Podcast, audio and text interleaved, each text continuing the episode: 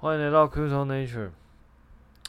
这礼拜发生了一件蛮大的事情，然后我们可以看到，在礼拜一跟昨天，在礼拜六的时候，基本上就那个很多小币都一直下杀。这一波大概 BTC 跟 ETH 没怎么跌，但是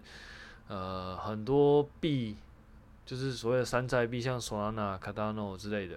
基本上都跌得很惨。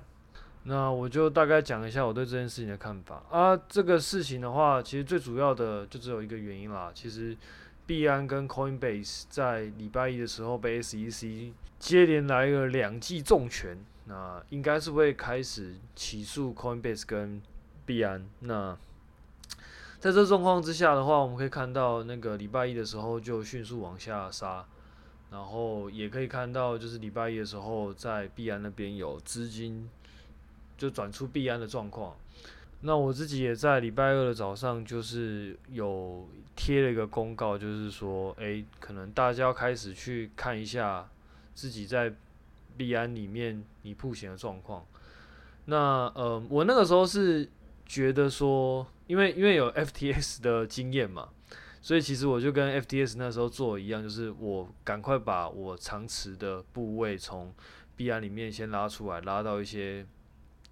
就是硬体钱包跟其他钱包里面这样，然后我主要那个时候主要留在币安的部位，大部分都是 BNB，那其他基本上都已经移出来了。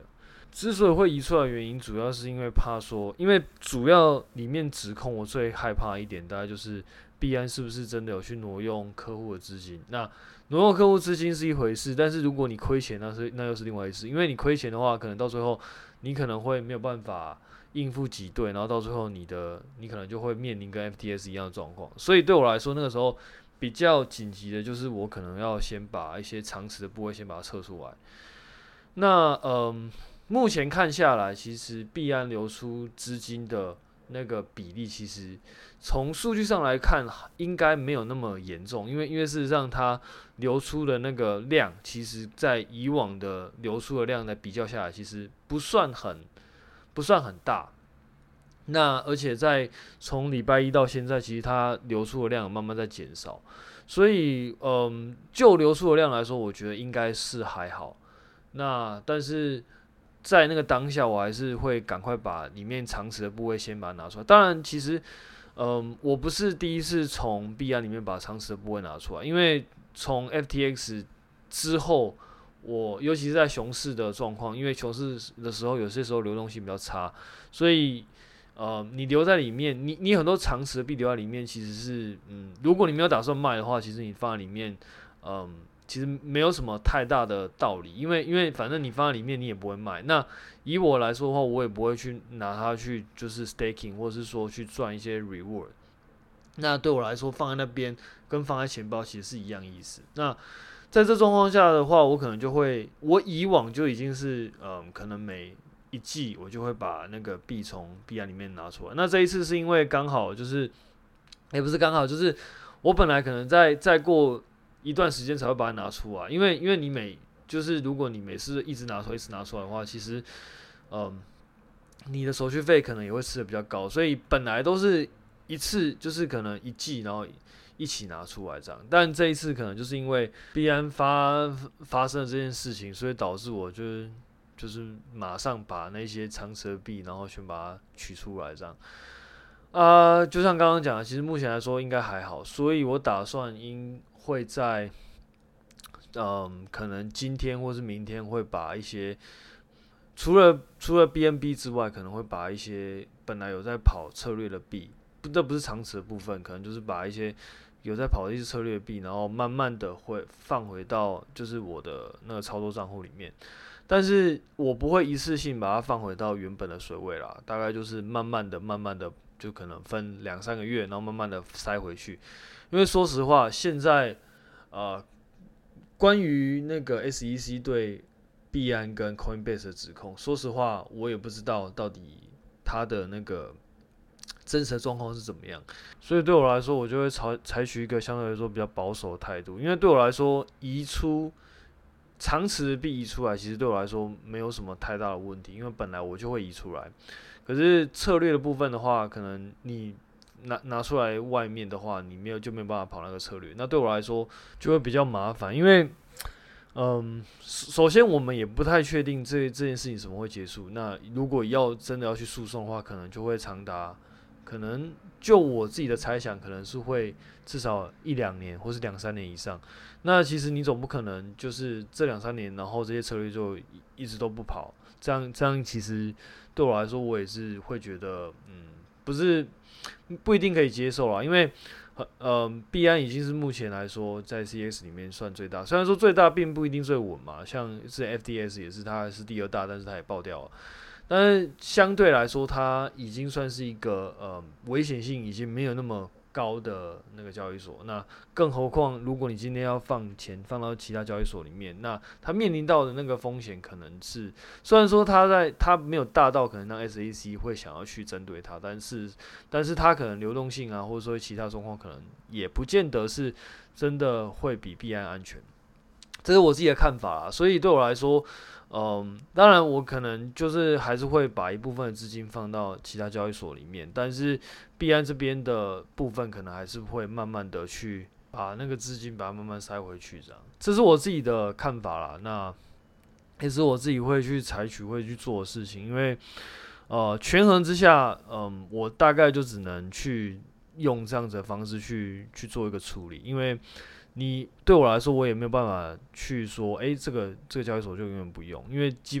事实上它目前还是一个，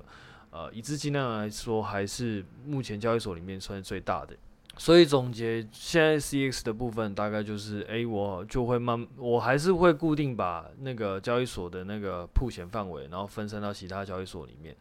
但是就是，呃，币安这边的话，就慢慢的再塞回去这样，那可能会为期可能。至少两个月，不不会一次塞完了，可能就是两个月或三个月这样，然后再慢慢来看状况了。嗯，交易所部分大家就这样，反正就是分散风险。那因为对我来说，其实你还是必须要有一定的曝险在某一些策略上面。那这大概就是我可以选择，我我自己衡量一下，我可以自己可以接受的风险了。因为事实上我已经就像我说，我已经把大部分的那种诚实的币都已经把它拿出来，剩下就是 BNB 跟一些。我必须要去跑策略的一些部分，这样，那对我来说，这个大概就是我能够接受它铺钱的部分的。那基本上这个策略跟我在之前的 FTS 做的事情也一样，因为那时候就放比较多，可能就是 FTT，那剩下的可能就是一些有在跑策略的部分。那当然可以可以知道，就是上一次这个部分就爆掉了嘛。但是，嗯，我自己会觉得这个就是。你在做每一个策略里面，你要去呃承承受的风险，跟它可能可以预期的收益。OK，那那个 CS 的部分大概就这样。那接下来我想要分享的，大概就是我对于呃接下来行情的那个我我自己会怎么做了。那当然一样，就是我已经讲过很多次了，因为对我来说，这这个东西就是我自己的看法，我自己的策略。那我我当然也有可能会是错的，那基本上就是会。就你，你就可以，如果你有听到的话，你就可以当参考。那并不代表就是，呃，你必须就是我在推广这个东西，因为对我来说，我就是讲一下我自己的看法。那原则上呢，呃，我对于这一波下杀来说的话，呃，就我自己的策略来说，我还是会慢慢的去跟之前的做法是一样，会慢慢的把钱在呃可能。隔一段时间慢慢再打回去，我不会一次打完呢，就慢慢再慢慢再打，再慢慢再打。有些时候资本市场是，嗯，我我我觉得蛮好玩的啦，因为我记得在诶五月吧，四月五月的时候，那时候在想说，嗯，现在这样子，嗯，可能真的有点过高。那那个时候就会有有些时候在打的时候，就会觉得这个就是诶，可能你还有一一些部分其实还没有打完。然后那时候就在想说，是不是应该要一次打进去？但是自己又来后来想说，其实现在再怎么样，可能在短期之内，这应该算是相对来说比较高的部分。所以如果我一次打掉的话，其实可能到最后，假设说它要往下崩的话，基本上我就是套在山上啊。如果它没有往下崩的话，但至少我还是有慢慢在，就是它如果再继续往上涨的话，那就我就再慢慢加上去。那现在这个状况呢，基本上就是。它就崩下来了。那那那虽然这个崩的理由跟我之前想象的是完全不一样，我基本上没有想到会还会有这件事情。那没关系，嗯，我也不觉得在这个时间点我必须要去大力的加码，因为对我来说，我会觉得既然它跌下来了，那就可能还会有再有更低点，所以我也不会特别就是诶、就是现在跌下来赶快去捡，因为对我来说，我可能还是会觉得，嗯，它还是有机会在这边再继续往下。啊、还是有机会，但不不代表一定会，就是还是会有机会，可能还会再啊、再继续在这边盘整，或者说再往下就探底这样。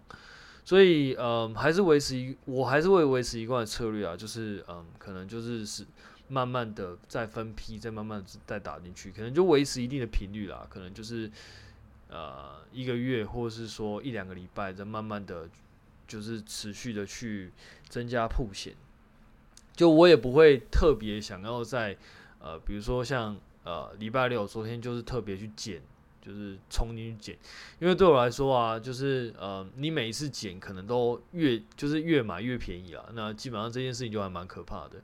就对我就很多时候呃往下减这件事情越减越便宜这件事情，呃不是不行，可是你可能要去设一下你的最大能够呃呃就是付出的成本是多少。然后以及你你选的东西是什么？因为因为对我来说，假设是那种山寨币，就像像除了 BTC 跟 ETH 以外，相对其他比较市值比较小的币的话，其实它是真的有可能就是一路往下跌，然后深不见底的。那对我那在这个状况下，你一直一你一直往下接，除非你真的呃非常有钱，然后再加上你的运气是蛮好的，所以你打完的时候，它可能就迅速的往上弹。不然不然的话，其实一般来说，你可能都会越减，然后会越慌。所以对我来说，这种小币相对来说市值比较小的币的话，我我基本上就是啊维持着自己的策略慢慢打，那我也不会想要去再。去接那种很底的位置去抄底，对我来说，呃，我会放弃这一段了。但是我可能就会去设好我最大持仓的部位，然后慢慢的去加码，然后等到它它真的有弹上来的时候，我可能才会再继续的进行下一波的加码。那简单来说，就是维持跟之前一样的策略，就是慢慢的、慢慢、慢慢的进去打这样。OK，那策略部分大家就分享到这边了。嗯，基本上就是嗯，希望在这一波大家都呃不没有受太大的伤啊。因为基本上如果你拿现货，然后你没有开杠杆的话，应该是还好。但是如果你今天有做合约或者说开杠杆的话，可能可能就会比较辛苦一点啦。那祝大家在呃这一段下杀的行情里面能够保持一个冷静，然后不会让自己的那个。受伤太过严重。OK，那呃，我们在第一个第一个部分，我们有讲到，就是那个时候我有把币安常识的部分慢慢拿出来嘛。那事实上我也说过，其实这个部位呃，就是长就是从把常识的部位从那个 CX 里面拿出来这件事情，其实我从大概 FTX 后来就慢慢在做。那但但为什么现在要提这个呢？首首先呢，就有几个原因。第一个是 Ledger，之前有讲过，Ledger 它的那个他会帮你，他应该说他有发新闻稿说未来可能会帮你去做你的那个助记词的 recovery，他可能就把它分成三份，然后把它存在不同的 server，然后帮助你。假设你的那个助记词忘掉了，然后他可以帮你 recovery 你的钱包。嗯，这件事情一出来，其实。基本上，他就打坏了大家对于 Ledger 这个硬体钱包的信任。那对我来说，其实我也是，我也是这样觉得。那为什么呢？因为首先就是呃，我们根本没有办法去确定。其实，其实坦白说啦，虽然说硬体钱包呃理论上真的比较安全，但是呃，假设你有写过分文你大概就会知道，其实这中间其实有很多。呃，我觉得是很有争议的地方。OK，首先第一个，你的 firmware 它不是你自己亲自就是去 compile，然后再把 compile code 烧到你的那个装置里面。那这件事情，因为因为我们在就是钱包的分位 update，基本上我们都是用，比如说它的 desktop app，你就下载它的 app，然后。使用那个 app 去帮你做分位 update，所以事实上是由 app 帮你做很分位 update，但是它事实上到底更新了什么东西？坦白说，你真的不太清楚。你你可能可以看 release note 啦，可是 release note 基本上你就是等于是你相信了这个 release note，对吧？就是假设说今天这个 release note 它可能被，就是可能它不是真的，但但我不是我不是在怀疑说这些 release note 是假，我是说假设它不。他可能有被恶意的篡改，或者说他可能写的不是真的，那基本上你基本上不会知道，因为你看的就是 release note 嘛，所以它基本上上面写什么，你就觉得诶、可能这分位是真的是这样。那某一种程度上来说，这就是你在相信这 release note。对我来说是这个样子。那你相信这 release note，并不代表这个分位跟 release note 是一致的。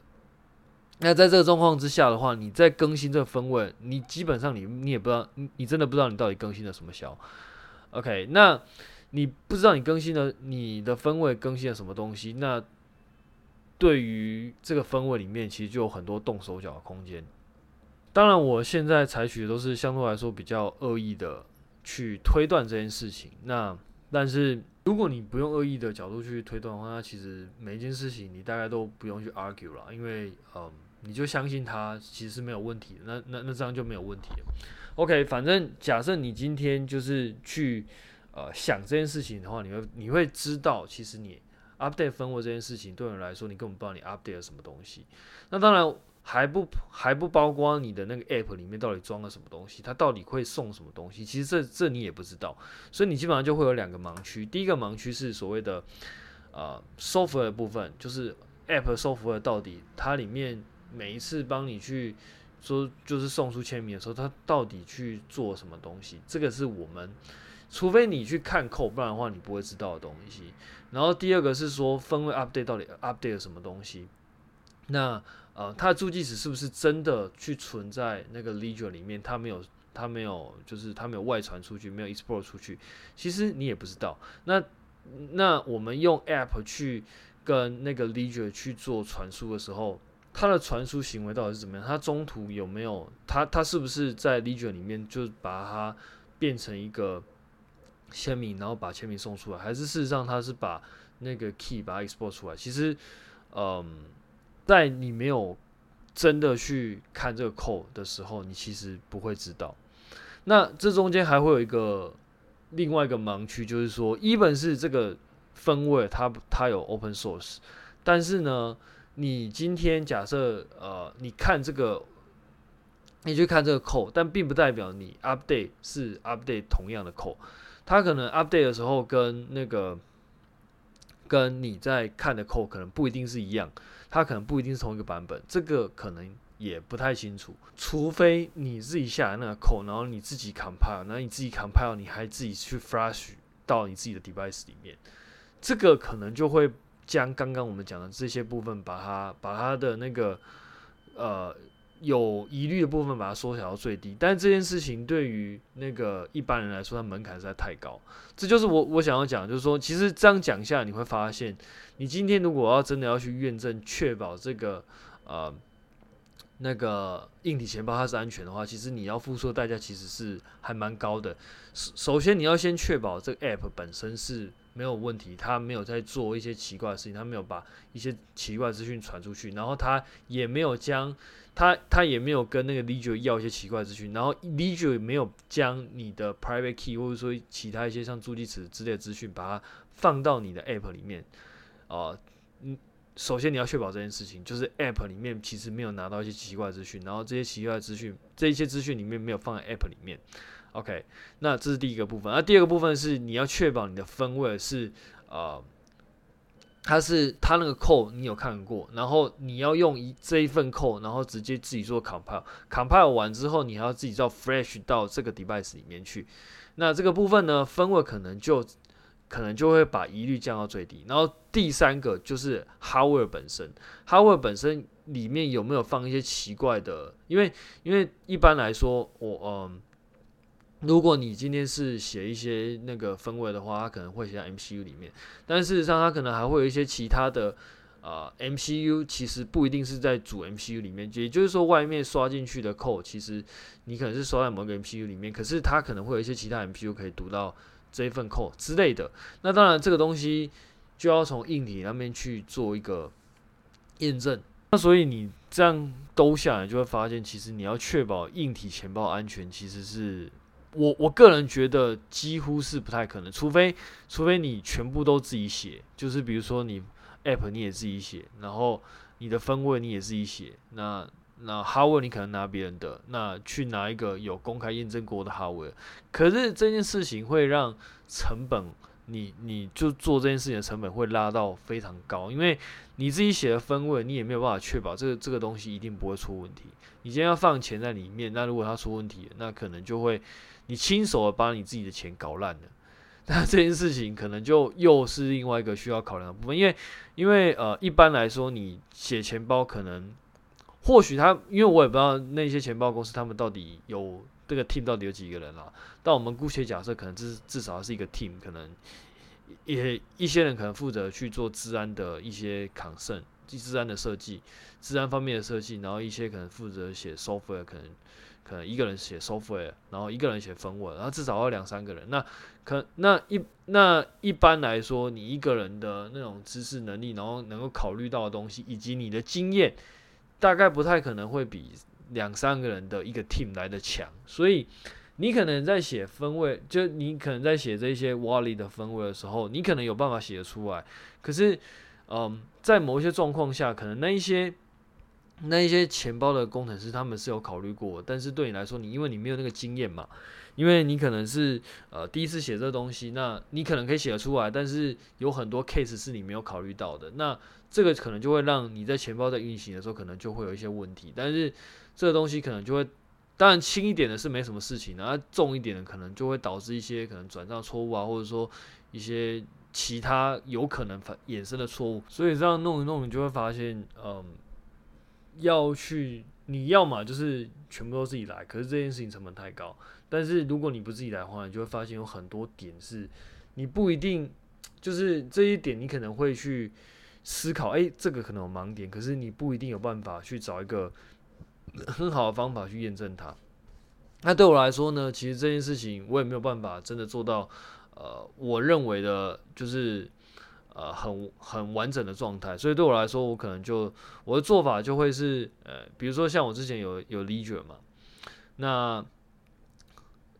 那那个 Ledger 其实目前就遇到那个那 recovery 的问题啊。那所以我后来就开始再去收集一些其他的那个其他的。呃，Hardware Wallet，那本来其实没有那么急的啦，但是因为 刚好最近币安又出现状况，然后所以导致就是就是这件事情就会变得更更麻烦，因为因为因为我本来已经在物色其他的，因为从那个 Ledger 那件事情爆发之后，我就开始去找其他的。那目前我自己看到的，可能有在看的，可能就是 OneKey 跟那个 Keystone。那嗯，就是在发生的前一个礼拜，我才刚订 One Key，开始订 One Key，然后结果，呃，可能过一个礼拜 One Key 还没来，那这个就爆炸了。那当然，现在就就是经过这个礼拜，One Key 已经我已经拿到 One Key 了。那 One Key 是另外一个钱包啦。那我现在讲的这些钱包，嗯，基本上我不敢推荐钱包这个东西，因为。呃，坦白说，这个钱包这个东西，它就是影响层面可能真的蛮大的。所以，呃，我讲的东西基本上都就是当做我自己的心得。那我我自己的做法就会是我把我会把、呃、本来放在 Ledger，那慢慢的会把某一些再放在 Ledger 里面，然后打到像我在呃两三月前我就买 Treasure，然后就慢慢的把某一些币把它放到 Treasure 里面。啊，放到缺，因为 Trezor 我发现它其实有一些链不支援，所以我就在找 One Key 跟 Keystone，所以我现在可能会用的可能就是 Ledger，然后 Treasure 然后 One Key 跟 Keystone，那就是把我常持的币，然后分散的放到这几个，分散分散到这几个钱包里面，因为有一些钱包它的链其实不支援了，啊，这就是为什么就会让整件事情会更变得更麻烦，因为首先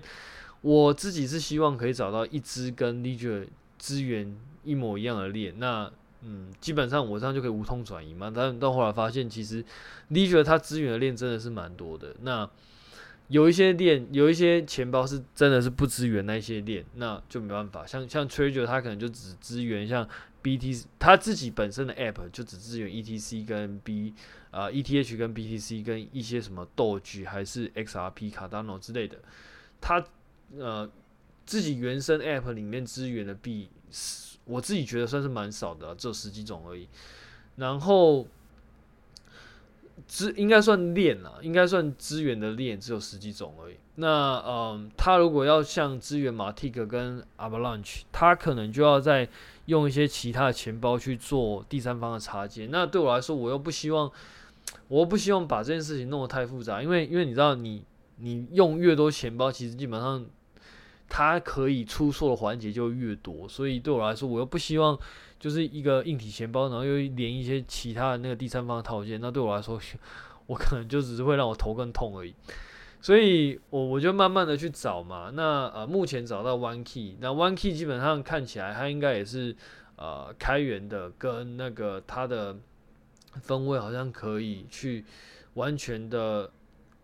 去相容跟 Treasure 的硬体，这样好像是这个样子。那当然，这个是我今天才刚拿到的，我还没有真的花蛮多时间在玩这个，因为今天刚拿到。那我想说，先赶快录一录今天的 Podcast，然后接下来把其他东西弄一弄，这样。